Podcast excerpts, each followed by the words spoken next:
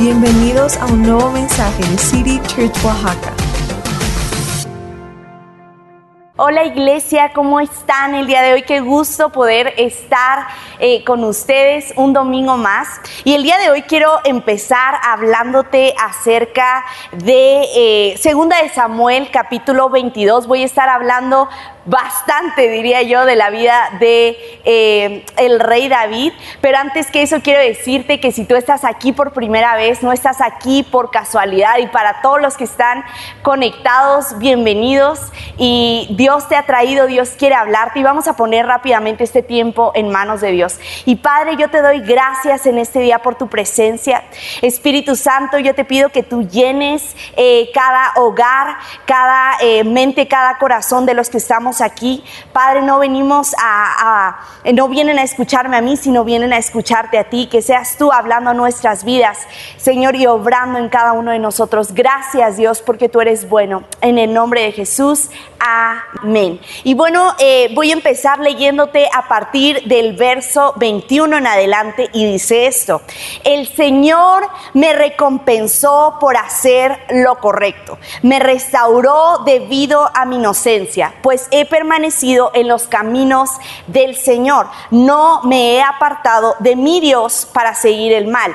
He seguido todas sus ordenanzas, nunca he abandonado sus decretos. Y aquí es lo que quiero que que eh, escuches aquí, dice, soy intachable delante de Dios. Me he abstenido del pecado, el Señor me recompensó por hacer lo correcto, ha visto mi inocencia. Y menciona aquí David que él es intachable delante de Dios. Y yo quiero ahí donde tú estás preguntarte, si yo te dijera ahorita, ¿tú podrías decirme eso? Pau, yo soy una persona que he sido intachable delante de Dios. La verdad es que yo no, ni cerquita ni nadita. Y si tú estás de acuerdo conmigo, pon una manita ahí o pon, estoy de acuerdo contigo, Pau, ahí en el chat. Pero fíjate, aquí el asunto es que David no fue perfecto, el único perfecto es Dios. Estamos de acuerdo con eso. Y él lo sabía. Pero viendo otras versiones, de este mismo versículo, me gusta mucho que en la traducción al lenguaje actual dice esto, he sido honesto contigo. Y de hecho, eh, uno de los sinónimos de la palabra intachable es la palabra honestidad. Y es el primer punto eh, del que quiero hablarte el día de hoy. Seamos honestos con Dios. Sé honesto con Dios. Solo Dios es perfecto, como ya lo dije. Pero sabes qué? Aquí la cosa es que David era honesto con Dios. David cometió errores y si tú no me crees, te animo a que empieces a leer la, eh, historia de David desde eh, primera de Samuel, vas a ir leyendo y ahí vas a encontrar a David, de ahí en adelante toda eh, su vida, pero sabes que... lo que pasa con David es que él se arrepentía rápidamente, porque sabía que tú y yo tenemos a un Dios en el que podemos encontrar perdón.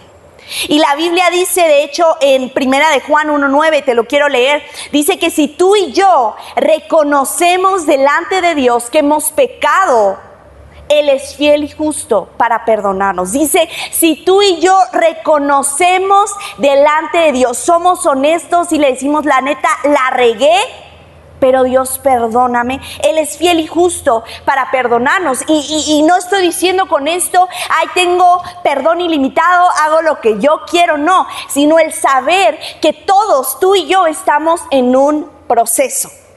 Y que vamos a tropezar, pero sabes que aún en esos tropiezos podemos seguir acercándonos a Dios, podemos arrepentirnos de nuestro error y encontrar perdón. Todos tenemos asuntos pendientes. Y si tú dices que no, quiero que completes ahí, por favor. Ese es tu asunto pendiente. Gracias. Espero estar, eh, que todos lo, hayan puesto rápido en el chat. Si tú estás aquí por primera vez, es una frase eh, de City Church, entonces hoy la conociste. Pero David sabía algo bien importante, te voy a decir algo, que él sabía que sus errores no lo definían no decían quién era él. Porque muchas veces después de que tú y yo nos arrepentimos, pueden quedar dos cosas después del arrepentimiento ahí. La culpa y la vergüenza. Y ninguna de esas dos vienen de parte de Dios. La culpa, dice, ¿sabes qué? Nos hace reconocer nuestro error, pero muchas veces nos quedamos ahí. Nos deja y soy culpable y, ya no puedo avanzar. Yo no sé si tú te has sentido así, yo creo que todos. Y, sientes esa culpa que, casi, casi, a veces te carcome, dijeran, pero no avanzas. Y la vergüenza, fíjate acá, la vergüenza lo que hace es que mezcla el pecado, el error con nuestra identidad lo mezcla. ¿Y sabes qué hace? Que dejamos de decir yo cometí este error y empezamos a decir yo soy mi error. Empezamos a decir, es que en lugar de decir yo hice esto, decimos yo soy esta persona. Yo soy un, yo soy una. No sé, ahí complétale algo que, que hayas a lo mejor sentido y que sin darnos cuenta empezamos a hablar nosotros como si nosotros fuéramos ese error. Y sabes que las palabras tienen poder. Las palabras tienen poder. ¿Qué estás declarando sobre tu vida? ¿Qué has estado declarando sobre tu vida? Te voy a decir algo. ¿Qué has dejado que otros declaren sobre ti? Tú que has declarado sobre otras personas, sobre tu familia, sobre tus amigos, sobre tu esposo, tu esposa, tus hijos, ¿qué has estado declarando sobre otras personas, sobre ti mismo? ¿Qué has estado declarando? Y quiero que pongas ahí en el chat, mis errores no me definen. Y sabes que David, sabía que sus errores no definían quién era él. Y aquí hay algo clave, aquí hay algo clave. David no dejó que nuestro enemigo, el diablo, se sentara en su mesa. Salmos 23, 5 dice esto. Dios ha preparado una mesa para ti, pero sabes que el enemigo quiere sentarse ahí. Quiero que tú te imagines en esa mesa que Dios ha preparado para ti y ese sonidito de la silla de metal que se está así, así va suavecito y se quiere sentar ahí y quiere definirte y quiere decirte quién eres y quiere decirte, sabes que yo tengo un mejor plan para tu vida y así vas a disfrutar de la vida de esta manera eso es lo que Él quiere hacer, pero ¿sabes qué más específicos? El diablo quiere robarte, quiere matarte y quiere destruirte. Eso tú y yo lo podemos encontrar en Juan 10, 10. Y David sabía que Dios estaba con él. ¿Sabes qué? Que el amor, que la aceptación, que la protección de Dios, eh, que la gracia y el perdón de Dios estaban con él.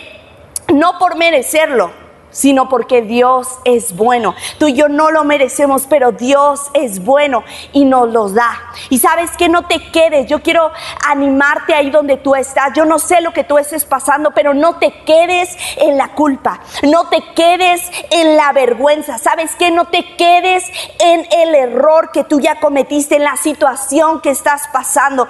Hay una salida y esa salida es Jesucristo. Y tú y yo debemos de dar el paso. Y a lo mejor tú me dices, para cada uno de nosotros el dar el paso puede ser algo diferente. Puede ser, si yo te preguntara cuál es el paso que tú tienes que dar, a lo mejor el paso que tú tienes que dar es arrepentirte de ese error. A lo mejor el paso que tú tienes que dar es volver a hablar con Dios después de mucho tiempo. A lo mejor el paso que tú tienes que dar es empezar a hablar con Dios, no solamente eh, agradeciéndole, sino también hablando de lo, de lo, que tú estás luchando, de lo que eh, no has salido, de lo que no has hablado con nadie más y empezar a hablar con Él. A lo mejor el paso que tú tienes que dar es entregarle nuevamente tu vida a Dios o por primera vez y dices, ¿sabes qué, Pau? Hay algo que está sucediendo en mi corazón. Yo quiero decirte, es Dios. Es Jesucristo quien te está llamando para que tú le entregues su vida. ¿Sabes por qué? Porque Él tiene un plan para ti, Él tiene un propósito. Esa mesa de la que yo hablé también está disponible para ti. Esa gracia, ese amor también están disponibles para ti. Y solamente en Jesús lo podemos encontrar. ¿Sabes qué dice? En el verso 29 de segunda de Samuel 22, David menciona eso. Dice que Dios es su lámpara quien ilumina su oscuridad. Y cuando tú y yo empezamos a leer la palabra de Dios, tú vas a ver que en distintos versículos podemos ver a Jesús como nuestra luz. Habla de Jesús, que Jesús es la luz de nuestra vida. Él es la estrella de la mañana, ¿sabes qué? Y, y hay cosas, a veces Dios trae luz a los lugares más oscuros más secretos, más ocultos de nuestra vida. Esos lugares, ¿verdad? Que han estado cerrados y que no queremos que, que salgan a la luz. No queremos que, que, que, se entere todo el mundo esos secretos que han estado ahí, pero sabes qué? Que han traído dolor, que han traído condenación, que han traído vergüenza, que han traído culpa a nuestra vida. ¿Y sabes por qué Jesucristo entra e ilumina todos esos lugares? No es porque Dios quiere humillarnos, no es porque Dios quiere avergonzarnos, sino es porque Él quiere traer libertad a nuestra vida. Él quiere traer libertad. Él quiere quitar esos pesos que a lo mejor tú y yo hemos vivido cargando peso extra. Él quiere quitar ese peso de nuestras vidas. ¿Sabes qué? Y ese es el segundo punto del que quiero hablarte hoy. Entrégale todo a Dios. Entrégaselo todo a Él. ¿Sabes qué? Abre tu corazón a Él una vez más. Cuando tú y yo entendemos que a lo mejor ese, digamos, ese rechazo, esa culpa, esa situación, esa, esa adicción, ese trauma, ese dolor, no sé, la situación, ahí tú complétale. Cuando tú y yo entendemos que eso que hemos estado cargando, que hemos vivido, que nos ha lastimado, que, que no hemos podido deshacernos por más que hemos hecho cosas. Cuando tú y yo entendemos que todo eso Podemos entregárselo a Dios, podemos llevar y procesarlo con Él, decirle Dios te lo entrego, por favor ayúdame porque yo no puedo. Cuando tú y yo entendemos que podemos hacerlo, ahí es donde vamos a entender a quién servimos. Ahí es donde vamos a, entender a quién servimos, a quién pertenecemos y sabes qué, de quién necesitamos aprobación. Ahí es donde lo vamos a entender. David cometió errores, sufrió rechazo. Te voy a dar un ejemplo. Cuando el profeta Samuel dice que eh, Dios le dice al profeta Samuel, ¿sabes qué? Voy a elegir al nuevo rey de Israel, quien va a ser el nuevo rey. Quiero que vayas con Isaí, el papá de David, y dice, y uno de sus hijos va a ser el nuevo rey. Llega Samuel a la casa, yo me imagino eh, aquí con sus túnicas, con todo lo que llevaban, me lo imagino barbón, no sé por qué, tú imagínatelo como tú quieras, así barbón, alto, y, y llega con Isaí y le dice, ¿sabes qué? Pues enséñame a tus hijos porque uno de ellos va a ser el rey, ¿no? Y entonces eh, Isaí le enseña a todos los hermanos de David y llega un punto, aquí te lo estoy parafraseando, tú lo puedes leer mejor en casa, más preciso, pero llega un punto donde Samuel le dice, ¿y no tienes otro hijo?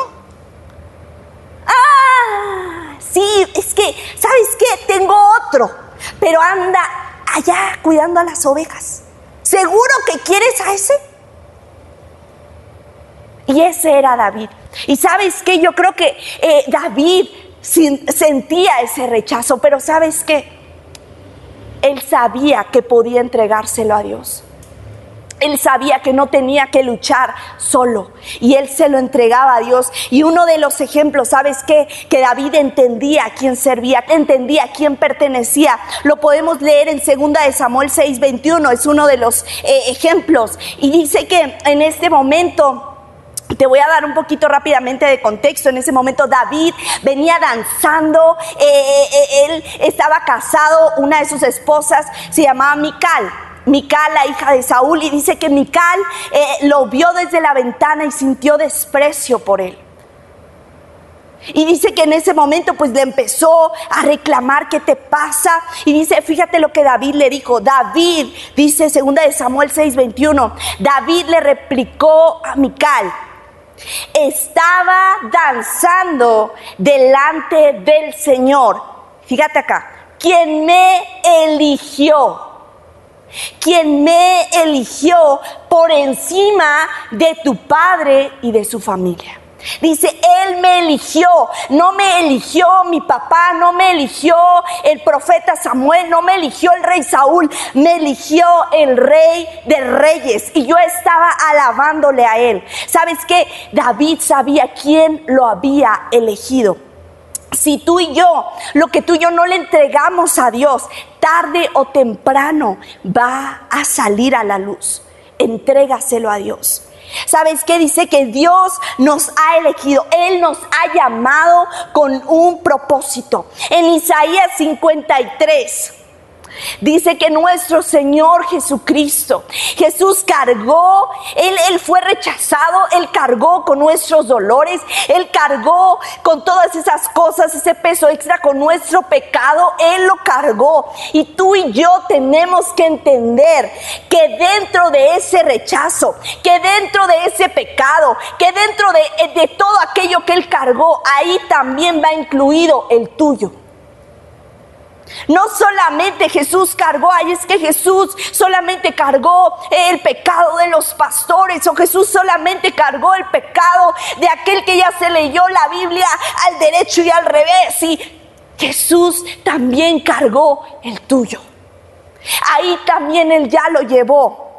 Ahí también lo que sea que tú estés pasando en ese momento, no lo tienes que ignorar, pero tampoco lo tienes que cargar solo. No lo tienes que cargar sola. ¿Sabes qué? Eh, tenemos que entregárselo a Dios. Hay alguien que ya lo cargó por ti. Hay alguien que ya lo cargó por ti y ese es Jesús, nuestro Salvador. Él quiere ayudarte, Él quiere transformarte, Él quiere sanarte. Quiero leerte este pasaje en 2 de Samuel 14, 14 dice esto. Eh, hablándole de hecho al, rey David, por eso les dije que iba a hablar mucho de él, y dice que eh, esta mujer le decía, todos moriremos algún día, nuestra vida es como agua derramada en el suelo, la cual no se puede volver a juntar, pero fíjate aquí lo que dice, pero Dios no arrasa con nuestra vida sino que idea la manera de traernos de regreso cuando hemos estado separados de Él. ¿Sabes qué? Que Dios siempre nos está llamando a casa. Siempre nos está diciendo, vuelve a casa, vuelve a mis brazos, vuelve a sentarte junto a mí. ¿Sabes qué? Un ejemplo que yo quiero darte es, eh, hace tiempo yo lo escuché y es que cuando los pastores, los pastores de ovejas, cuando los pastores eh, dice que ellos van caminando y ven que alguna ovejita se está alejando una y otra vez y está en peligro, lo que hacen o lo que hacían, dice que agarraban a la ovejita y dice que le rompían una patita. Ahorita tú me vas a decir, ¿qué me estás contando? Espérame. Dice que le rompían la patita porque se estaba alejando tanto, estaba en peligro. Si la dejaban ahí iba a suceder algo terrible. Entonces dice que le rompían la patita y se la ponían aquí en los hombros para llevarla hasta un lugar seguro. ¿Sabes qué? Yo no sé cuántas veces tú has sentido que a lo mejor Dios nos ha tenido que romper una patita porque estamos en, diferentes cosas y a lo mejor en el momento dices, me dolió, ¿por qué sucedió esto? ¿Por qué pasó esto? Esas puertas se cerraron, esta oportunidad que yo tenía, pero ¿sabes qué? Es porque Dios ve cosas que tú y yo no. Es porque Él tiene algo mejor para ti. Dice, no quiero que te conformes con esto. Cuando yo tengo esto más adelante para ti, que realmente es lo mejor que yo tengo para tu vida. ¿Sabes qué? Porque Dios ve lo que tú y yo no. Cuando tú y yo estamos en peligro y tú y yo ni enterados y andamos como la ovejita viendo qué onda y, Dios dice, ¿sabes qué? Estás en peligro. A veces Dios lo hace, pero es porque nos ama. Es porque Él quiere y tiene lo mejor para nuestras vidas, nos protege y sabes que nos sigue invitando a casa. Dios nos dice, vuelve a casa. Dios quiere que estemos cerca de Él, quiere sanarnos y transformarnos. Y termino con esta historia. En Mateo 20, 29 al 34, vemos que Jesús sana a dos hombres ciegos y dice esto, fíjate. Dice, mientras Jesús y sus discípulos salían de la ciudad de Jericó, una gran multitud los seguía. Dos hombres ciegos estaban sentados junto al camino. Cuando oyeron que Jesús venía en dirección a ellos, comenzaron a gritar, Señor, Hijo de David, ten compasión de nosotros, refiriéndose a Cristo. Y dice que la multitud empezó a gritar, cállense, cállense, le gritó la multitud. Sin embargo, los dos ciegos gritaron aún más fuerte. Señor, hijo de David, ten compasión de nosotros. Y sabes que el enemigo quiere callarte. El enemigo quiere eh, sentarse en la mesa que Dios ha preparado para ti, quiere engañarte y quiere apartarte de Dios y quiere callar tu voz. Y tú y yo debemos, ¿sabes qué? Tú y yo debemos de gritar más fuerte. A veces hay cosas, hay situaciones en tu vida, hay tormentas, a lo mejor personas que han querido venir a callarte. Que han querido venir a decirte, ya no busques a Dios. ¿Dónde está Dios? Esos pensamientos, ¿verdad? Mentiras, a veces distracciones, cosas que hay en nuestra vida que quieren venir a callarnos. ¿Y Dios dónde está? ¿Que no Dios es bueno? ¿Por qué Dios no te ayuda? ¿Por qué hizo esto con fulanito y contigo no? Y el enemigo quiere callarnos, pero sabes que tú y yo tenemos que gritar más fuerte cuando la multitud quiere callarnos. Y yo no estoy hablando de gritar literal y que ahorita te pongas ahí, ¿sabes qué? Y le grita a todo el mundo. Pero a lo mejor para ti, para mí, el empezar a gritar más fuerte quiere decir que si seguimos orando. A lo mejor el gritar más fuerte significa que voy a seguir buscando a Dios aun cuando las cosas están bien difíciles que voy a seguir confiando en Dios cuando no lo veo. Pero sabes que, aunque no lo vea, yo sé que le está obrando. A lo mejor el gritar más fuerte es el seguir conectándote en línea. Sí, me dices, Pau, ya vamos casi para dos años, seguimos en la pandemia, ¿qué vamos a hacer? A lo mejor gritar más fuerte, decir, yo me voy a seguir conectando, yo voy a seguir buscando a Dios. Yo voy a seguir leyendo mi Biblia todos los días. Yo voy a seguir orando por mi familia. Yo voy a seguir creyendo que Dios me va a sanar. A lo mejor ese es gritar más fuerte. Como lo cantábamos hace rato. Levanto un aleluya. Levanto un aleluya, ¿sabes qué? Más fuerte y más fuerte y más fuerte delante de, de mis enemigos delante de aquellos que me quieren robar la voz y me quieren robar la esperanza, yo levanto mis manos y yo sigo cantando y yo sigo buscando a Dios y yo me sigo conectando porque yo voy a gritar más fuerte. Porque mi alabanza va a rugir, porque mi fe va a crecer, porque yo voy a ser fortalecido en medio, en medio de la tormenta. Gritamos más fuerte, dice es una parte de esta canción dice, porque de las cenizas esperanza va a venir. Esperanza va a llegar. Y viendo el final de esa historia, dice que Jesús se detuvo y sanó a estos dos hombres ciegos. Y a lo mejor tú me puedes decir, es que Pablo, la verdad es que yo siento que Jesús se ha pasado de largo que Jesús no se detuvo por mí. Que sabes qué, eh, no sé, a todo mundo le va bien menos a mí. Jesús no se detuvo. Yo quiero decirte hoy, Jesús se detuvo desde el primer momento, aún cuando sentimos que Él no está ahí, que Él no ha estado ahí. Él ha estado contigo. Él ha estado en cada parte del proceso. Él ha caminado junto a ti. ¿Sabes qué? No siempre nos contesta como tú y yo esperamos. No siempre en el tiempo en que tú y yo lo esperábamos, pero sabes que Dios nunca llega tarde.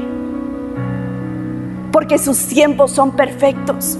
Porque Él sabe, tiene y quiere lo mejor para ti. Jesús se detuvo hace más de dos mil años en una cruz con los brazos abiertos. Él pudo haberse bajado porque Él es el Hijo de Dios, Él es Dios. Pero Él se detuvo. Él se detuvo y dijo, yo hoy me detengo por ti. Él se detuvo. Con los brazos abiertos, diciendo, vuelve a casa porque aquí estoy. Y Él sigue estando a tu lado. Salmo 22, volvemos al principio, el cántico de David. Y en otra versión dice esto. Dios reescribió el texto de mi vida cuando yo abrí el libro de mi corazón a sus ojos. Dios reescribió mi historia cuando yo abrí mi corazón a Él. ¿Sabes qué quiero decirte? Que Dios quiere reescribir tu historia. Entrégaselo todo a Él. Sé honesto con Dios, sé honesta. Y dile Dios, la verdad, esto ya no puedo. Siento que no me escuchas, siento que no te detuviste. Pero hoy vuelvo a creer en ti. Dios quiere reescribir tu historia. Sigamos entregándole todo a Dios, sabiendo que podemos ser honestos, transparentes con Él. Y que Dios va a reescribir nuestra historia y va a traer esperanza a nuestra vida. Y quiero orar por ti, ahí donde tú estás. Y Padre, yo en este día yo te doy gracias. Gracias porque tú te has detenido por nosotros una y otra vez. Hoy quiero darte gracias por lo que tú estás hablando en nuestra vida. Y yo te pido, Jesús, yo no sé las situaciones por las que cada persona que está escuchando este mensaje está viviendo o está pasando, pero tú sí. Y hoy yo te pido que tú nos ayudes a cada uno de nosotros a poder ser honestos contigo, abrir nuestro corazón una vez más y entregártelo todo a ti. Hoy yo te pido, Dios, que tú, sin importar la circunstancia que estemos viviendo, Señor, que tú nos ayudes a seguir buscándote, a seguir gritando más fuerte sin importar las circunstancias, sin importar la temporada. Ayúdanos a seguir confiando en ti, sabiendo que tú no solamente te, te detuviste, sino que lo sigues haciendo, que podemos seguir viniendo a ti una y otra vez que tú nos transformas, que tú nos perdonas, que tú nos salvas, sanas nuestra vida. Jesús, yo te pido ayúdanos a día con día seguir buscándote, seguir entregándote todo y recordando que en ti somos más que vencedores, recordando que a ti es a quien pertenecemos, que hemos sido elegidos por ti y de ti es de quien necesitamos la aprobación. Yo te doy gracias por cada persona que está escuchando esto y te pido, Dios, que tú te reveles a sus vidas el día de hoy. Que tú te muevas a favor de ellos. Señor, y que podamos seguir volviendo a casa como nunca antes, volviendo y volviendo y volviendo a casa. Gracias Dios porque tú estás con nosotros, porque tú eres bueno, porque tú nos amas. Gracias por tu presencia. En el nombre de Jesús. Amén. Iglesia, gracias por escuchar este mensaje.